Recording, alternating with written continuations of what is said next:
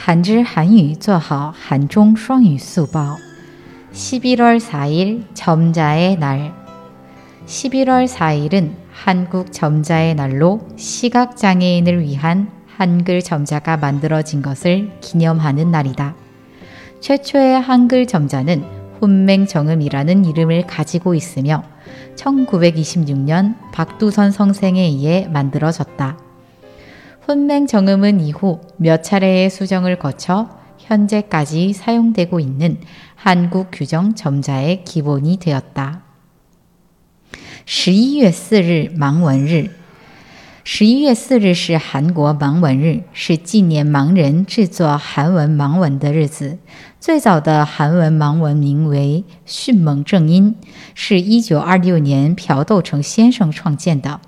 迅猛正音式之后经过几次修改，成为了韩国目前使用的规定点子基础。